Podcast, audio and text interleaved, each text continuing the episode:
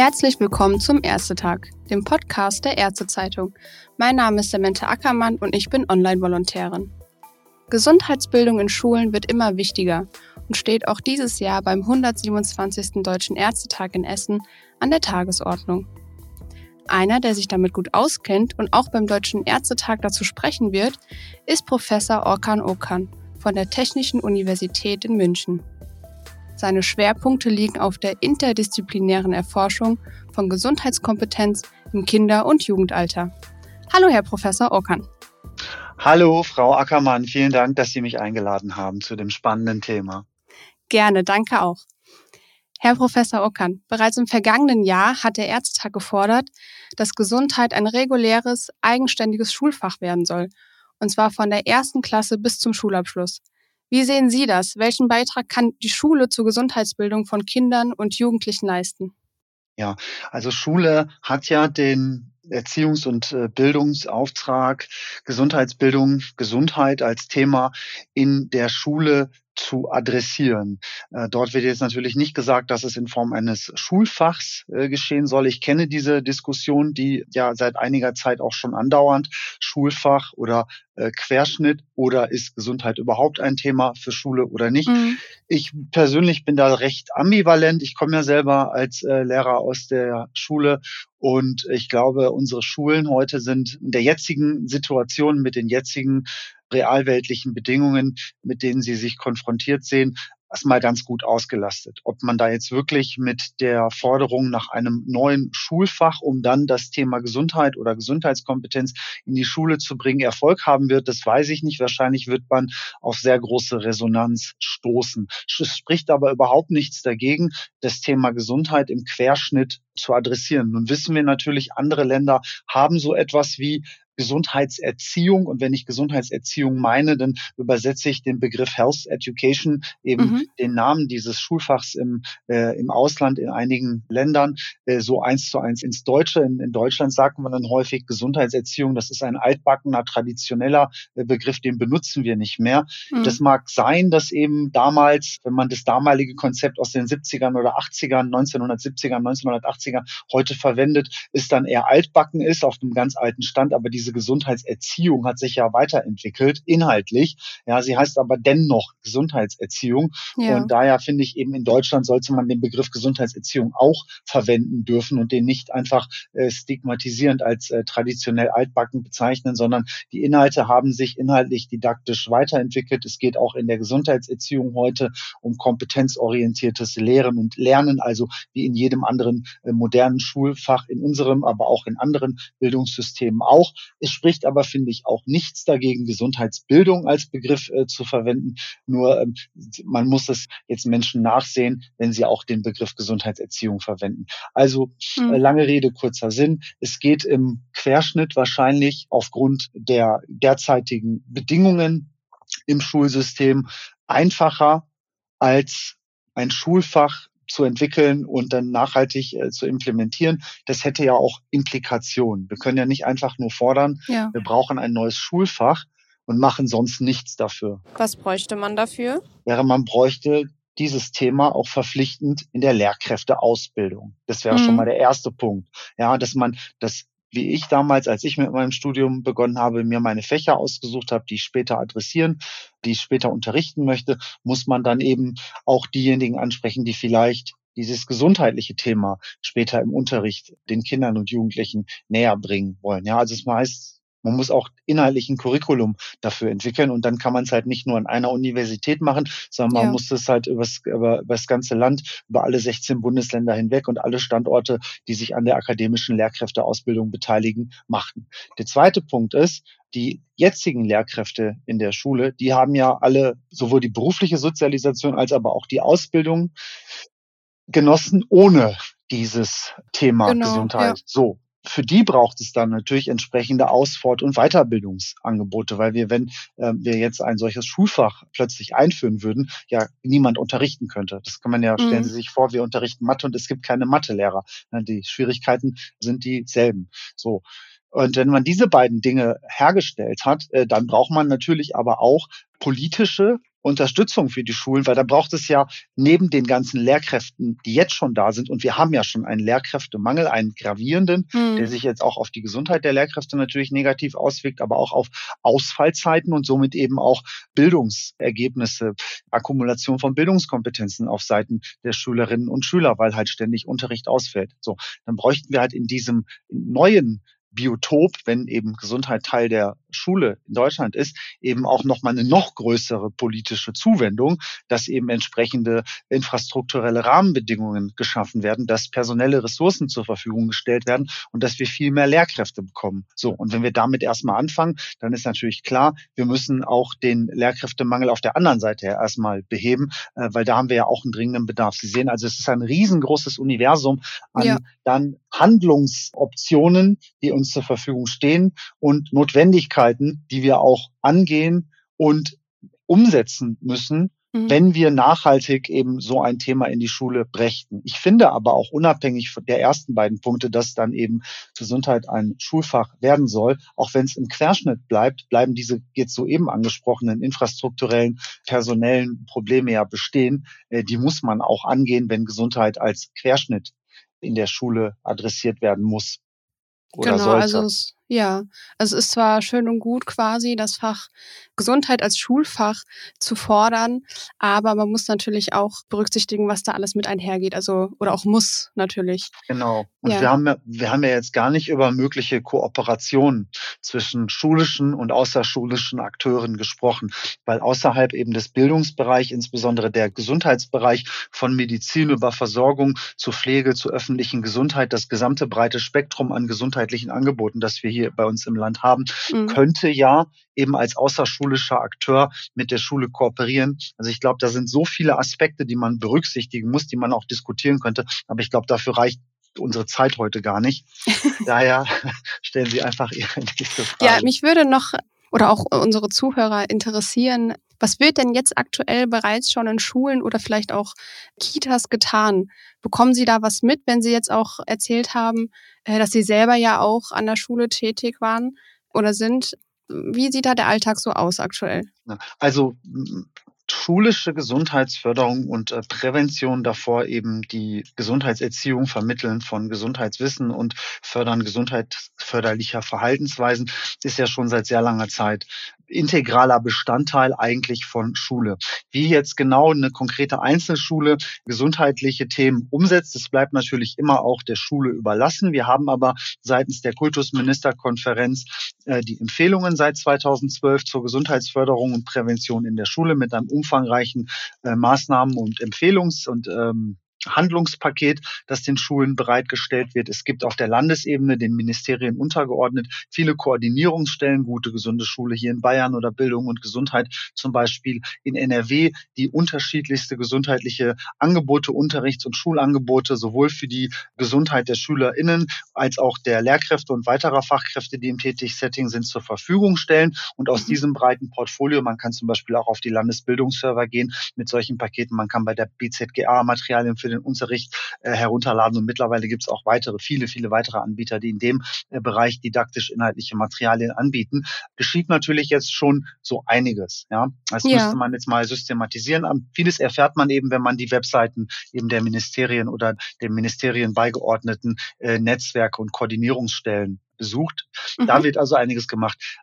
Was jetzt aber meines Erachtens nach noch nicht gemacht wird und nicht, weil Schulen das nicht können oder nicht wollen, sondern weil es einfach noch ein viel zu neues Thema ist und dadurch, dass es ein neues Thema ist, Schulen das auch noch nicht ganz, ich sag mal, verstanden haben, dieses Thema. Oft verwechseln mit Dingen, die sie schon tun, ist die Gesundheitskompetenz. Ja, wenn man ja. den Begriff Gesundheitskompetenz hört, Health Literacy ist der Originalbegriff, der wird halt als Kompetenzbegriff übersetzt, dann ist die erste Assoziation und äh, naheliegende Interpretation, wenn man diesen Begriff hört, ah, da geht es also um Kompetenzen für die Gesundheit, damit man eine bessere Gesundheit hat. Das machen wir doch über die Gesundheitsförderung, Wissensvermittlung, Verhaltensweisen, die ganzen mhm. Unterrichtsprogramme, das machen wir seit Jahrzehnten. Das ist eine ganz naheliegende Assoziation. Ja, nun ist es aber so, dass Gesundheitskompetenz aber nicht gesundheitliche Kompetenzen meint. Keinesfalls. Mhm. Gesundheitskompetenz meint ich spreche es jetzt mal runter, die, die Kompetenz zum Umgang mit Informationen zur Gesundheit. Es ist eine Informationskompetenz im Bereich Gesundheit. Es geht also viel mehr darum, die Information, einen konkreten, korrekten, sachgerechten Umgang mit der Information, als dass es darum geht, zu wissen, wie man besser schläft, wie man gesünder mhm. kocht oder wie man körperlich aktiver ist, um abzunehmen oder um äh, Übergewicht und Adipositas vorzubeugen oder reines Risikowissen, dass man bestimmte erstmal nicht ohne Fahrradhelm fahren sollte, dass übermäßiger Konsum von Alkohol schädlich ist, Substanz und Drogen insgesamt und äh, Tabakkonsum insgesamt mhm. sehr, sehr toxisch sind. Da, darum geht's nicht. Das sind Dinge, die ohnehin gemacht werden. Hier geht es darum, dass wir in der Schule Kindern und Jugendlichen beibringen, wie sie sachgerecht nach Informationen im Internet oder in anderen Quellen, ja also auch in der sozialen Umwelt suchen, diese verstehen, diese beurteilen können und diese anwenden. Ja, und natürlich mhm. hängt das Ganze ein bisschen mit Wissen zusammen. Man braucht Wissen, um diese Dinge tun zu können. Wenn man auf Informationen zugreift, dann akkumuliert man auch neues Wissen. Auf dem Weg dahin akkumuliert man vielleicht auch neue Kompetenzen. Und letztlich muss man eine Entscheidung treffen und nach der Entscheidung ja versuchen, sein Handeln und Verhalten auszurichten. Aber dann hört Gesundheitskompetenz auch schon auf, denn da greifen dann eben solche Konzepte wie Handlungskompetenz oder Verhaltensweisen. Ja, und alles, was wir über ja, Selbstwirksamkeit, äh, Theorien des äh, geplanten Verhaltens, äh, Selbstbestimmungstheorien etc., mhm. alles, was wir aus diesen eher verhaltensorientierten Theorien wissen, dann müssen wir diese Konzepte heranziehen. So, und dieses ganz neue Konzept, das finde ich, das wird jetzt noch nicht wirklich systematisch gerichtet und gezielt mhm. in der Schule umgesetzt. Und sehen Sie denn da auch, ähm, Entschuldigung für die Unterbrechung, sehen Sie denn da auch die Notwendigkeit von Fachkräften oder liegt das nicht auch ein Stück weit in der Verantwortung der Eltern? Ähm, nein, nein, nein. Ich würde jetzt nicht sagen, dass das eine bestimmte Personengruppe dafür verantwortlich ist, mhm. sondern es ist halt ein gesamtes, wie auch alle anderen gesundheitlichen Themen, sind solche Aspekte gesamtgesellschaftliche Aufträge. Das mhm. muss auf vielen Schultern ähm, gemeistert werden. Natürlich die Eltern, die Fachkräfte spielen eine große Rolle, aber Systeme, äh, Einrichtungen, die Länder, die Kommunen, der Bund, die Ausbildungsbetriebe, die Universitäten, die Medien etc. und wir dann nochmal eingebettet in die EU. Wir haben da alle unsere äh, Verantwortlichkeiten und jeder muss und kann auch seinen Beitrag dazu beitragen, wenn wir mhm. nachhaltig handeln wollen. So, die Fachkräfte richtig, die brauchen wir, die Lehrkräfte, die das dann unterrichten sollen. Entsprechend müssen diese ausgebildet werden. Und natürlich, es gibt ja auch die, die elterliche Gesundheitskompetenz, die wichtig ist, weil halt in den ersten Lebensjahren bis wahrscheinlich sogar in vielen Fällen, bis die Kinder das Haus endlich verlassen, kümmern sich ja die Eltern sehr, sehr stark mhm. um die Gesundheit der äh, Kinder. Äh, diese sind es auch, äh, die die gesundheitlichen Informationen beschaffen, verarbeiten und dann in die richtigen Entscheidungen treffen. Das ist also häufig auch so, auch wenn Kinder im Heranwachsen, in Bildungsprozessen, in Sozialisationsprozessen Abhängigkeiten ablegen und Autonomie zunehmen, also Empowerment gewinnen und lernen, als mündige Bürger eigenverantwortlich zu handeln, ihre eigenen mhm. Entscheidungen zu treffen, zeigt die Realität uns aber, dass die Eltern sehr lange da jetzt mit unterstützen. Und entsprechend muss man natürlich auch deren Gesundheitskompetenz mit in den Blick nehmen, wie aber mhm. auch die Gesundheitskompetenz aller Beteiligten.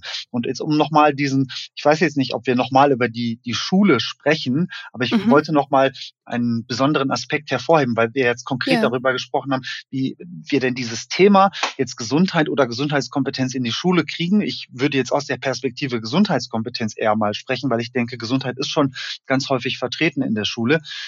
Äh, und sagen, wir werden natürlich jetzt erstmal zeitnah äh, mittelfristig äh, kein Fach Gesundheit bekommen. Gesundheitskompetenz als eigenes Fach sowieso nicht. Es besteht auch gar nicht die Notwendigkeit, aber die mhm. Notwendigkeit, das in der Schule zu adressieren. Und hier finde ich, bietet unser Bildungssystem, bieten unsere Lehrpläne, aber auch Europa und weltweit alle Bildungssysteme und Lehrpläne hm, die gleichen, dieselben Potenziale. Es gibt im Curriculum genug Konzepte, Inhalte, die auch didaktisch aufbereitet sind, die verpflichtend umgesetzt werden müssen, die sich eignen, um Gesundheitskompetenz zu stärken. Und für Deutschland will ich jetzt mal exemplarisch Bildung in der digitalen Welt auf der ja, die Empfehlungen der KMK, die sich aus dem EPALE digitalen Kompetenzrahmen der EU ableiten, die dann auf der Länderebene in die Schulsysteme über den Medienkompetenzrahmen übersetzt worden sind. Das heißt, die Bundesländer, die, die Bildungssysteme der Länder benutzen einen Kompetenzrahmen, haben einen Lehrplan für Medienbildung, für Medienkompetenz und ähm, dort drinne sind Kompetenzerwartungen, Kompetenzziele definiert und auch, mhm. wie man diese erreicht.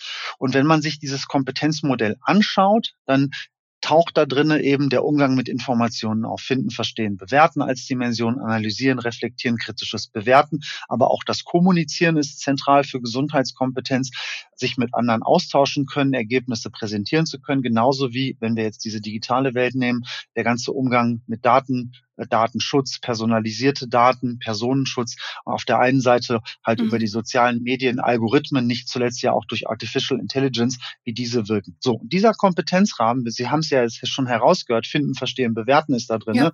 anwenden. Das sind ja die Kernkompetenzen der Gesundheitskompetenz. Und diese Medienkompetenz, die ist nicht themengebunden. Die ist halt im Querschnitt und in jedem Fach Biologie, Mathe, Sprachen, äh, Geografie, Sozialwissenschaften, in jedem Fach kann man oder sind Lehrer angehalten, diese Medienkompetenz zu adressieren. Und wenn man sich jetzt als Thema ein gesundheitliches Thema aussucht, zum Beispiel die Covid-Pandemie über diesen Medienkompetenzrahmen versucht zu vermitteln, dann landen wir bei Gesundheitskompetenz, weil ja genau die Kernkompetenzen der Gesundheitskompetenz adressiert werden zu einem mhm. gesundheitlichen Thema. Das wäre also eine Möglichkeit, dass man sich die Curricula anschaut und schaut, wo sind denn schon Dinge, die Schule tut und die Schule dann auch sehr gut tut, wo man dann vielleicht mit so zwei, drei kleinen Kniffen Gesundheitskompetenz adressieren kann. Wir haben hierfür beispielsweise eine Toolbox entwickelt im vom Bundesministerium für Bildung und Forschung entwickelten Projekt Gesundheitskompetenz im Kindes- und Jugendalter. Und mhm. in dieser Toolbox bieten wir eben genau basierend auf diesen Medienkompetenzrahmen Übungen an, um diese gesundheitlichen Informationskompetenzen zu stärken, exemplarisch an, ich glaube, zehn ausgewählten gesundheitlichen Themen. Und da ist dann von Covid bis Verkehrssicherheit über Sexualität und psychische Gesundheit alles Mögliche dabei. Ja, Sie sehen, wir haben da diese mhm. herkömmlichen Themen der Gesundheitsförderung, aber wir exemplifizieren sie anhand von Übungen zur Gesundheitskompetenz. Ja, und ich glaube, damit ist schon mal viel geholfen, dass es sowas gibt. Und jetzt bräuchten wir das natürlich nochmal systematisch fürs ganze Bildungssystem, aber auch eben für andere Länder hier in Europa. Alles da Haben Sie denn vielleicht gerade auch so ein, äh, so ein Beispiel als Übung? Also was, was für Übungen das, das so sind? Ich gebe Ihnen jetzt mal eins, das ich jetzt sehr relevant finde, vor mhm. dem Hintergrund der letzten Jahre mit Covid und dem äh, vermehrten Aufkommen an Informationen über digitale Kommunikationskanäle, die sich ja dann rasend schnell übers Internet äh, verbreiten, viel schneller als das Virus jeden Winkel dieser Erde erreichen, wo mhm. ein Internetzugang besteht. Ja, dann haben wir halt dieses Krankheits- oder Gesundheitsphänomen Covid-19, ja, die mhm. Krankheit, SARS-CoV, das Virus, und die Informationen fangen an, sich über dieses Thema rasend schnell zu verbreiten. Es kommen richtige Informationen, es kommen aber auch viele falsche Informationen. Zusammengenommen entsteht so ein eine eigene Lebenswelt, eine in der virtuellen Welt eine eigene Informationsbubble, eine eigene Informationsblase zu diesem Thema. Mhm. Und was davon jetzt richtig oder falsch ist, weiß man irgendwann gar nicht mehr. Also klar, man weiß es, aber da steht alles halt nebeneinander. Und wenn man es jetzt halt nicht genau weiß und das erste Mal sich damit beschäftigt, dann ist man überwältigt von der Fülle an Informationen und muss sich durch diesen Dschungel kämpfen, muss herausfinden, wo sind denn jetzt die richtigen, wo sind die falschen Quellen, wo sind dann die richtigen Informationen, die ich einsetzen kann, was sind die vernünftigen Empfehlungen, denen ich folgen kann, um mich zu schützen, um vielleicht das Virus mitzuhelfen, einzudämmen, gesellschaftlich betrachtet. So, und dazu haben wir dann jetzt beispielsweise eine Übung, die dann äh, versucht, das Erkennen von diesen Falschnachrichten mhm. zu unterstützen. Also dass man den Kindern anhand von praktischen Übungen, ja, dass man eben auf die beim Suchen auf die Quellen achten soll, dass man Quellen vergleichen soll, dass man sich die Informationen anschauen soll, dass man dann nochmal schauen soll, gibt es die Informationen auch vielleicht auf anderen Seiten, die mir hier empfohlen wird, wenn dort Texte verwendet werden, dass man guckt, wo wurden die Texte oder Bilder oder Grafiken schon mal verwendet durch Rückverfolgung von eben diesen Bildern oder von diesen Texten und so weiter und so fort. Da haben wir uns einfach orientiert an solchen gängigen Standards, wie man äh, viele Informationen erkennt, häufig aus dem journalistischen Bereich. Da haben wir mhm. ziemlich gute Fragebögen gefunden, die wir dann adaptiert haben. Und das ist dann so eine Checklist draus geworden und mit der kann der, kann die Lehrkraft dann arbeiten, ja, kann dann eine bestimmte Aufgabe stellen. Jetzt sucht doch mal, also den Schülerinnen sucht doch mal jetzt hier nach ähm, Covid-Ursprung und wie man es am besten äh, behandeln kann und versucht auf dem Weg dahin doch mal zu kennzeichnen, wo ihr richtige, wo ihr falsche Informationen findet. Und dann haben wir jetzt hier einen Fragenkatalog, eine Checkliste, anhand derer wir das äh, überprüfen und dann sollen Kinder das alles durchführen, ja, also richtig anwenden, die mhm. Ergebnisse zusammensammeln, idealerweise dann auch noch mit den anderen in, in der Klasse besprechen, ja, dass man da schon mal eine Vorfilterung vornimmt und das Ganze dann präsentieren. Ja, das wäre zum Beispiel jetzt mal so eine Übung. Ja, da ist ja schon auf jeden Fall ein bis zwei Unterrichtsstunden, wenn man das in der Schule dann anwendet, gefüllt, würde ich sagen. Genau, genau. Ja. Und davon haben wir dann jetzt, ich glaube, neun oder zehn Übungen und dann ist man halt 20 bis 40 Stunden, je nachdem, welches. Und da sehen Sie ja auch, ne, es braucht halt die Zeit, es braucht die Lehrkräfte. Ja. Und, ja, und das waren diese, diese, dieses anfängliche Thema, dass wir da eigentlich ganz äh, strukturell nochmal dran gehen müssen, weil wir Schule auf gar mhm. keinen Fall jetzt weiter äh, überlasten wollen. Das Gegenteil muss das Ziel sein. Eine große Investition, dass wir qualitativ bessere Bildung für alle alle Kinder und Jugendlichen hier in diesem Land sicherstellen. Und dann haben wir noch nicht über den zweiten Teil Ihrer Frage, nämlich die Kindergärten gesprochen. Mhm. Aber vielleicht können wir das einfach äh, übergehen oder ich kann Ihnen auch ein, zwei Sachen dazu sagen. Sehr gerne, sehr gerne. Also sagen Sie ruhig was dazu. Ja, also bei den, bei den Kindergärten ist es so, die Kinder und Jugendliche und Schulen an sich sind ja schon ein relativ neues Forschungsgebiet oder neues Thema innerhalb mhm. der Gesundheitskompetenzforschung. Lange, lange Jahre wurden sie sehr stark vernachlässigt, obwohl eigentlich diese Definition, die ich Ihnen vorhin zur Gesundheitskompetenz genannt habe, mit dem Informationsbezug, die kommt von Lehrkräften aus den Vereinigten Staaten, aus den 80ern, frühen 90ern. Ja, mhm. also eigentlich ist da eine ganz enge Verbindung zwischen Gesundheitskompetenz und Schule gegeben. Sogar wenn man noch weiter zurückgeht, findet man sie.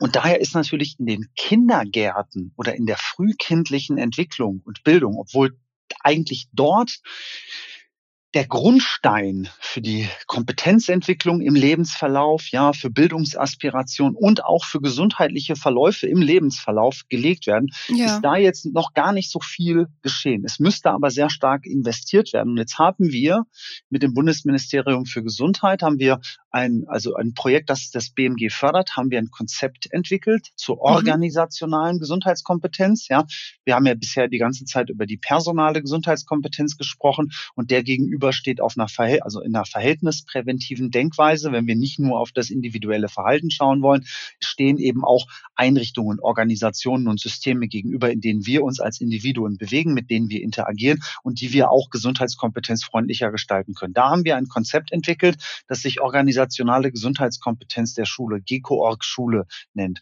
haben Standards und Indikatoren entwickelt, entlang derer sich Schulen weiterentwickeln können zu einem gesundheitskompetenten Setting. Nicht gesundheitsförderlich, mhm. sondern gesundheitskompetenzförderndes Setting. Ähm, haben Konzepte entwickelt, Materialsammlungen, Standards, Indikatoren, Fragebögen, haben jetzt auch eine große Umfrage durchgeführt in zwei Bundesländern, in drei weiteren Bundesländern läuft diese Umfrage noch. Und jetzt in diesem neuen Projekt, das wir jetzt hier in Bayern mit dem äh, Staatsministerium Ministerium für Gesundheit und äh, Pflege jetzt im Sommer beginnen werden, werden wir diesen Ansatz der organisationalen Gesundheitskompetenz der Schulen auf Kindergärten übertragen. Das heißt, wir nehmen für die Gesundheitskompetenzförderung oder eben die Grundsteinlegung, also die, ich sag mal, die Prädiktoren, die Vorstufen der Kompetenzentwicklung, mhm. nehmen wir die Pädagoginnen und Pädagogen, die Fachkräfte im Setting Kindergarten, die Leitungen, deren Infrastrukturen und auch die ganzen administrativen und verwalterischen Strukturen dahinter, mit denen Kindergärten ja interagieren müssen, in den Blick und versuchen Standards und Indikatoren für diesen Bereich zu entwickeln, dass man über diese Strukturseite, über die Verhältnispräventive Seite mhm. die Bedingungen des Settings optimieren kann, dass Kinder und Jugendliche ja, einfach bessere Gesundheitskompetenz später entwickeln können. Aber insgesamt soll das Ganze natürlich auch gesundheitsförderlicher sein. Damit will ich sagen, es gibt da eigentlich noch so gut wie gar nichts in dem mhm. Bereich. Also vor fünf Jahren hätte ich noch gesagt, es gibt auch so gut wie gar nichts für Kinder und Jugendliche. Ähm, für die gibt's jetzt aber glücklicherweise schon jede Menge. Und wir wollen irgendwann in der Zukunft auch dahin kommen, dass wir sagen, dass wir auch für diesen Bereich etwas haben, bis wir uns dann dem Bereich davor äh, zuwenden, nämlich den wirklich jungen ganz, ganz äh, jungen Lebensjahren und eben den ganz jungen Familien dann immer noch die eine jetzt derzeit einen, einen, einen blinden Fleck darstellen, der aber sehr wichtig ist aus einer Entwicklungsperspektive. Hm. Wie, wie könnte denn so die praktische Umsetzung in Kindergarten dann aussehen? Haben Sie da vielleicht schon so ein paar Ideen, wie man das umsetzen könnte? Genau, die, äh, also existieren tut halt noch nicht, aber Ideen ja. haben wir, weil wir ja unser anderes Konzept für die Schule haben und es ist ja ein ähnliches äh, bildungsorientiertes Setting mit äh, Fachkräften, mit Leitungsfunktionen und mit Interaktionsstrukturen hin äh, in Richtung Gesundheits- und Bildungspolitik hin und ähnlich ist es ja mit den Kindergärten auch und hier mhm. stellen wir natürlich aus dem oder wir versuchen aus diesen Standards, die wir in dem einen Konzept schon haben, die Standards für dieses Konzept zu entwickeln. Beispielsweise ein Standard, dass man das Thema Gesundheitskompetenz in das Leitbild aufnehmen muss. Also mhm. es wird in dem Setting Kindergarten nichts geschehen, wenn es nicht irgendwo auch als Ziel definiert ist. Ja, das ist ein ganz wichtiger Standard, wie ich finde, dass man das erstmal mit auf die Zielagenda oder auf den Arbeitsplan im Kindergarten setzt, Gesundheitskompetenz. Dann braucht es natürlich die Unterstützung der Kindergartenleitung, ja, also die Person, die hauptverantwortlich ist, die dieser Einrichtung vorsteht. Dies ist auch immer mit die wichtigste Person, weil die entscheidet häufig darüber, welche Themen adressiert werden und welche nicht. Die muss mhm. man mit an Bord nehmen. Dann haben sie natürlich Pädagoginnen, Erzieher, Erzieherinnen, die dort mit den Kindern arbeiten. Und natürlich kann man dann eben durch Ausfort- und Weiterbildungsangebote versuchen, deren Gesundheitskompetenz zu stärken. Ja, man kann aber auch, und das ist ein weiterer Standard in unserem Konzept, man kann ja auch schon was beginnen, für die Kinder zu entwickeln. Und natürlich kann man es nicht so komplex machen aufgrund der kognitiven, sozialen und emotionalen Entwicklungsstufe, ja. auf der sie sich befinden. Aber es gibt ja Vorläuferkompetenzen, ja, also bestimmte Fähigkeiten, die man auch schon erlernen kann, über die dann später eben die Kompetenzentwicklung, wenn es um Gesundheitskompetenz geht, erleichtert werden. Und solche Dinge kann man ja vielleicht auch spielerisch versuchen zu vermitteln. Ja, da gibt es ja genug pädagogisch-didaktisch wertvolle Angebote. Und genauso wie ich das vorhin mit der Schule beschrieben habe, kann man sich angucken, was wird denn da jetzt schon gemacht und wie kann man das vielleicht gerichtet für Gesundheitskompetenz nutzen. Auf der anderen Seite sind aber auch Kindergärten, sind halt ebenfalls eingebettet in die sozialräumlichen Strukturen in der, in der Kommune. Das heißt, sie interagieren mit äh, anderen Einrichtungen, gesundheitliche, mhm. soziale Einrichtungen mit der Struktur und mit denen kann man ja auch ähm, für die Gesundheitskompetenz zusammenarbeiten. Man kann auch Fachkräfte von außen hineinholen und sicherlich wird auch, wenn man im Kindergarten jetzt gesund oder in den Kindertageseinrichtungen jetzt Gesundheitskompetenz adressieren möchte, wird ja dort auch erstmal ein Ressourcenbedarf vorliegen, um das überhaupt machen zu können. Ja, auf so. jeden Fall. Und da kann man ja versuchen, ob man eben über diese dahinterliegenden Strukturen versucht, eben genau diese Ressourcen äh, bereitzustellen, freizumachen und den Kindertageseinrichtungen zur Verfügung zu stellen. Und dann kann man natürlich eben in der Ausbildung wenn dann jetzt die zukünftigen Generationen mhm. von Fachkräften, Pädagoginnen, die in dem Setting arbeiten, sich darauf vorbereiten, dass man gezielt diese Themen mit adressiert. Das wären jetzt mal so aus dem, aus den Standards der gesundheitskompetenten Schule einige dieser Standards jetzt mal übertragen. Und ich habe jetzt noch nicht über die Eltern etc. gesprochen. Solche mhm. Standards haben wir natürlich auch. Ja. Und was ist denn vielleicht auch Ihr Wunsch an die Ärzteschaft? Wie sollte sie sich für mehr Gesundheitskompetenz und Prävention bei Kindern und Jugendlichen beteiligen? Also die Unterst also von dieser Seite wäre natürlich eine Unterstützung wünschenswert, die sich mhm. nicht primär auf ihr eigenes äh, Setting, also Medizin, äh, Versorgung, Versorgungseinrichtungen, sondern eben tatsächlich auf die Bildung äh, fokussiert. Wie können Ärztinnen schulische Gesundheitsförderung, Prävention, Gesundheitskompetenzförderung unterstützen. Mhm. Wir haben ja den, äh, die schulärztlichen Dienste. Wir haben in einigen Bundesländern diese Pilotprojekte zu Schulgesundheitsfachkräften, die ja eigentlich äh, School Nurses sind, also äh, Schulpflegende. Der Begriff passt aber halt nicht ganz. Deswegen mhm. benutzen wir Schulgesundheitsfachkräfte. Es gibt aber auch aus dem äh, sozialpädagogischen äh, System, aus den sozialpsychiatrischen äh, Systemen Fachkräfte, die mit der Schule arbeiten. Und da könnte man sich natürlich jetzt auch aufgrund eben des Ressourcen- und Personalmangels, den ich vorhin angesprochen habe, sich überlegen, wie könnte man denn zumindest im Übergang deren Expertise und Erfahrung einsetzen, um jetzt in der Schule die Gesundheitskompetenz äh, zu fördern. Und ich hatte wir hatten noch nicht über die Quellen und äh, Personengruppen uns äh, ausgetauscht, wo mhm. Kinder und Jugendliche sich besonders häufig äh, informieren zu gesundheitlichen Themen, also die für, für ihre Gesundheitskompetenz so wichtig sind. Da haben wir aber in den letzten fünf Jahren wirklich sehr viele Studien durchgeführt und die sagen uns alle, dass eigentlich Eltern dann die Fachkräfte in der Schule, und dazu würde ich jetzt im Kindergartensetting eben auch die Pädagoginnen mal dazu yeah. zählen, Ärztinnen und äh, das Internet da ganz wichtige Quellen, Ressourcen für Informationen zur Gesundheit bei den Kindern sind. So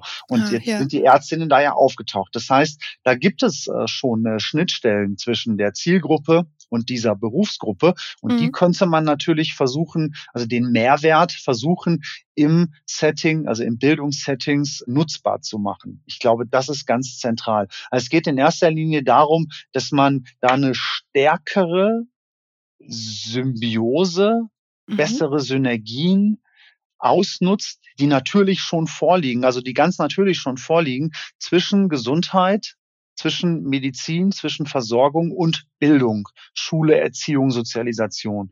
Und ich glaube, da wäre ein ganz großer Fit, auch wenn das bei uns jetzt auf der, auf einer übergeordneten Ebene, wenn wir die Politik, die Mandate uns anschauen, ja, die einen Bundesministerium für Gesundheit, die anderen Bundesministerium für Bildung und äh, Forschung und dann eben die Kultus- und Schul- und Unterrichtsministerien auf der Landesebene. Da ist es ja immer sehr getrennt, mhm. also in ihren Silos. Aber da wäre es natürlich wünschenswert, wenn die Kooperation auf der Ebene schon beginnen würde und sie sich dann einfach in die Praxis heruntermultipliziert, dass dann eben beide Fachkräfte, gesundheitliche und Bildungsfachkräfte, gemeinsam gerichtet, systematisch sich der Gesundheitskompetenzförderung oder der Gesundheitsförderung im Kindes- und Jugendalter zuwenden. Alles klar, es geht gar nicht unbedingt darum, etwas komplett Neues zu schaffen, sondern Vorhandenes einfach ja, zusammenbringen, würde ich sagen. Genau. Genau. Besserer Austausch, besserer Kommunikation, ja. Zusammenarbeit. Äh, ähm, bei Ärztinnen, also in, in der Medizin ist es ja häufig auch so, dass man ständig durch Forschung neue Evidenzen generiert und somit mhm. dann eben auch Informationen und Maßnahmen vielleicht evidenzbasiert zur Verfügung stellt. In der äh, empirischen Bildungsforschung können wir die, das, dasselbe beobachten, wo das eben hinsichtlich Didaktik, Inhalte und Themen genauso passiert. Und diese Dinge könnte man ja versuchen, einfach zusammenzubringen, dass eben die Experten aus dem einen Bereich mit den Experten aus dem anderen Bereich zusammenarbeiten. Sie hatten es vorhin ja eingeführt, die Gesundheitskompetenz ist halt ein interdisziplinäres Fachgebiet. Und insbesondere, ja. wenn es eben um äh, Kinder und Jugendliche, Schülerinnen und Schüler geht, äh, wird es halt nicht gehen, wenn wir äh, nicht disziplinübergreifend arbeiten. Und damit meine ich nicht nur die Menschen aus verschiedenen Disziplinen zusammenarbeiten, sondern eben auch die Konzepte, Methoden, Inhalte aus diesen Gebieten möglichst gewinnbringend versucht wird, in diesem Setting für das Ziel der Gesundheitskompetenz Kompetenzförderung einzusetzen. Genau. Ja, dann Professor Ockern, vielen Dank für das Gespräch und allen, die zuhören, für Ihr Interesse. Gibt es noch etwas, was Sie Ihren Kollegen vielleicht mit auf den Weg geben möchten, mitteilen möchten?